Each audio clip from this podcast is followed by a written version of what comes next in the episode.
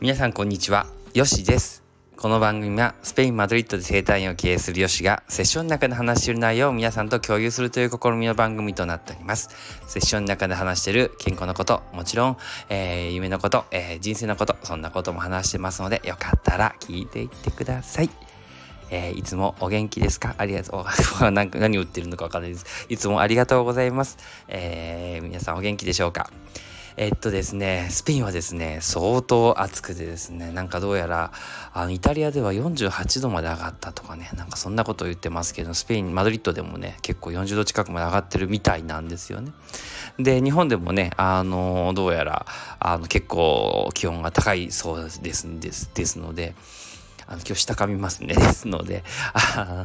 あ、のー、ね、本当に暑い、もう全国的にとか世界的に結構暑い日があるのかなと思っております。で、今日もですね、ちょっと患者さんとかいろいろしてて、あ、今日このこと話そうかなと思って、体のことにね、ついて、あの、話そうかと思うんですけれども、あの、体がね、この時期にちょっといきなりだるくなったりとか、力が入らないとかね、あの、まあ、お、ひどくなるとひ、膝とか、腰痛腰が抜けたりとかちょっとこう咳き込んだりとかねあの肺ちょっとひどくなると肺炎とかねなったりする人が夏に多いんですよ。でこれのねあの私たちこの施術をするねあの人たちこう治療の業界ではこういうこれをねこういう症状が出た時にこうあの汗をね急速に冷やしてために起こる、ものだと思って言ってるんですよね。それを汗の内向ってね言ったりするんですけどもあの、夏ですからこう汗かくじゃないですか道とか歩いててでいきなり冷たいとスーパーとかあの行ったりとかあの、バスとかね入ったりとかもちろんお家のクーラーとかにガーッと寒いから暑いなって言ってこう背中をこう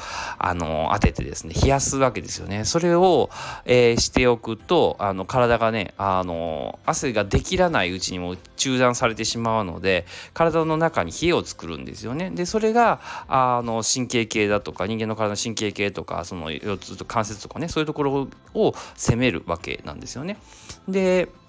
私たちの生態の分野です、まあ、胸椎の5番とかがこう飛び出るとかって言うんですけれどもそういうところを見ていくとそこがあの背中のちょっと肩甲骨あたりがちょっと腫れあのこうボコッとこう背骨が出やすくなるんですよね。ですからそこをあの治療したりとかするんですけれどもこれがまたこうひどくなってきて、まあ、腰椎の10番とかそっちの方に来るとそれがねじれて腎臓の負担になったりしてえー、っと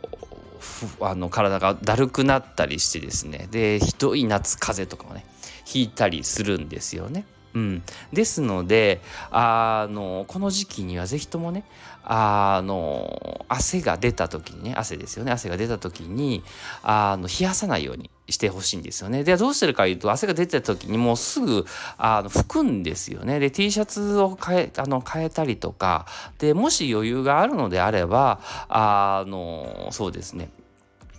えっ、と、シャワーですよね。シャワーとか、もお風呂とか入っていただくといいと思うんですけど、その汗をきちんと流して、それで、あの、きちんと拭いてから、あの、服を着るという感じで、その後に、あの、クーラーに入るとか、そういうことをしていただくといいと思うんですよね。ただ、それが、で、して、その後にちょっとこう、あの、冷たい水を一口目をちょっと口に薄いで、ちょっと待ってから、それで吐いて、二口目ぐらいから飲み始めると、本当は体にはいいんですけど、まあ、なかなかね、冷たいビールとか、冷たい氷の入ったったあの水なんかをガッと飲みたいのはね分かるんですけれどもね、まあ、もし余裕がある人はそうしてください。まあ飲んでもね大丈夫なんですけども。で実際今日患者さんでいたのはやっぱりその胃が疲れ胃腸が疲れてねあのそういう体がだるいっていうこともあるんですよね。ですのであの冷たいものをガンガン飲みすぎてですねあのあるのでまあもちろん飲んで飲まないといけないんですよ。体がねあの暑いので、ね、ただあのそこのいきなりの飲み方ですよね。いきなりガーッとこうね何回も何回も飲んでるとその時は気持ちいいんですけど後で体が重くなったりとかね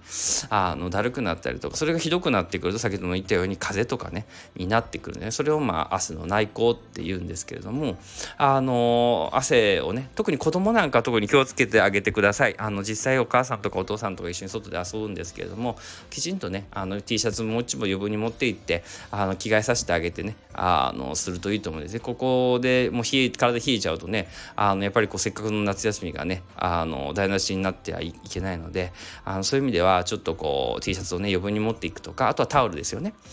あ持っていってください。あと一番多いパターンがあの長距離の運転ですよね。この夏で実家に帰るとかそういう人も多いと思うんですけれどもあの汗かいてですね汗かきの人とかもいるんですかいてですねもう背中がバリバリであの冷えててですねであのクーラーねガンガンかけていくんですけれどもそれで首筋とか寝違いとかねあとはやっぱり体一番多いのは手足とかあと体がだるいとかが多いですか？らあのその時はいいんですけどあの、まあ、疲れも伴ってあの朝起きたらちょっとだるいなっていうねあの気持ちに何も朝何も食べたくないやとかねいうのになってしまいますのでそれもほんとほとんどが結構朝の内向の症状だったりするんですよね。ですのであのぜひともねちょっとこうタオルとかをねその首筋とかあのに T シャツの中の入れてあげてですねでそれであの汗が冷えないようにねあのしてあげるといいと思うんですね。だから汗はかかないとやっぱりね体温を調整するるのにはダメなんですけど汗かけないっていうのもまた問題なんですけれども